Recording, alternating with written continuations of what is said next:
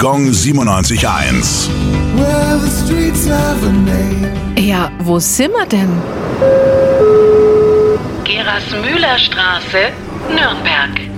Die Straße liegt im Stadtteil Eibach und führt bis nach Stein. Benannt wurde sie nach der Gerasmühle, einer Mahlmühle an einem Stauwehr der Rednitz, die schon 1273 erstmals erwähnt wurde. Der kleine Ortsteil hieß ursprünglich Gerhardmühle und war Eigentum des Klosters Engeltal.